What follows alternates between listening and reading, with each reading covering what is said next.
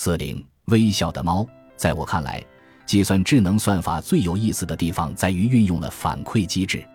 反馈的原则是利用输出信息来调节系统未来的行为。我的大脑首先生成一句话，而后我意识到我所使用的词语，这份意识又会影响我接下来形成的想法，从而影响我接下来所使用的词语。这就是典型的反馈系统。二零一零年前后，人工智能的爆炸式复兴基于一类历史悠久的算法，虽然这些算法诞生于几十年前。但相关研究似乎突然之间在解决图像识别等难度极大的分类问题上取得了惊人的成功，哪怕是在人工智能寒冬以前，同样的算法在同类问题上的应用效果也称不上令人满意。或许是因为可用于训练的数据量不足，但这一次，多个领域同时出现了振奋人心的进展，比如。图像分析技术进步到你通过关键词搜索就可以在网上找到微笑的猫的图片。脸书开始支持在上传的图片中自动标记系统识别出的人物。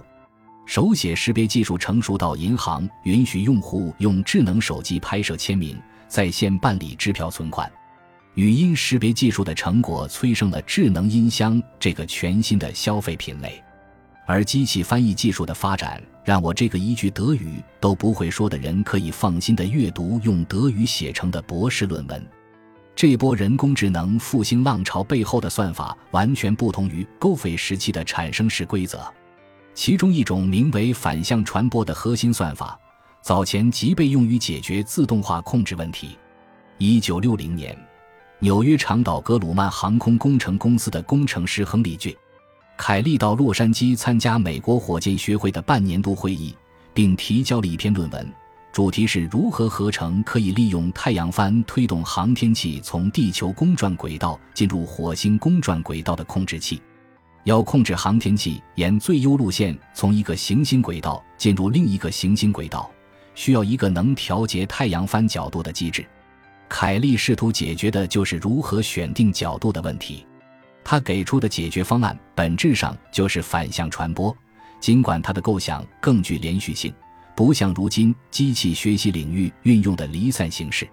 一九六一年，罗德岛雷神公司导弹系统部的阿瑟伊·布赖森及其同事部分借鉴了凯利的理论，研究如何控制返回地球大气层的航天器，尽可能减少摩擦造成的热量。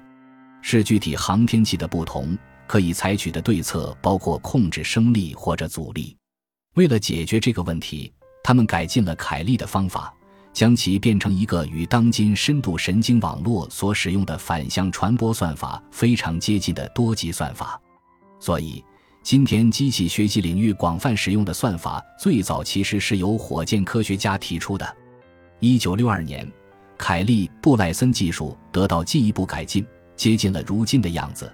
而改进者正是1962年曾将人工智能研究者视为伪先知的斯图尔特·德雷福斯。彼时，他正在加利福尼亚州圣莫尼卡的兰德公司工作。凯利、布赖森和德雷福斯将算法视作解决优化控制问题的手段。如果他们看到自己研发的算法如今被用于把猫咪图片分为微笑猫和臭脸猫的话，想必会十分吃惊。现在。这类算法的用途是学习如何对数据进行分类。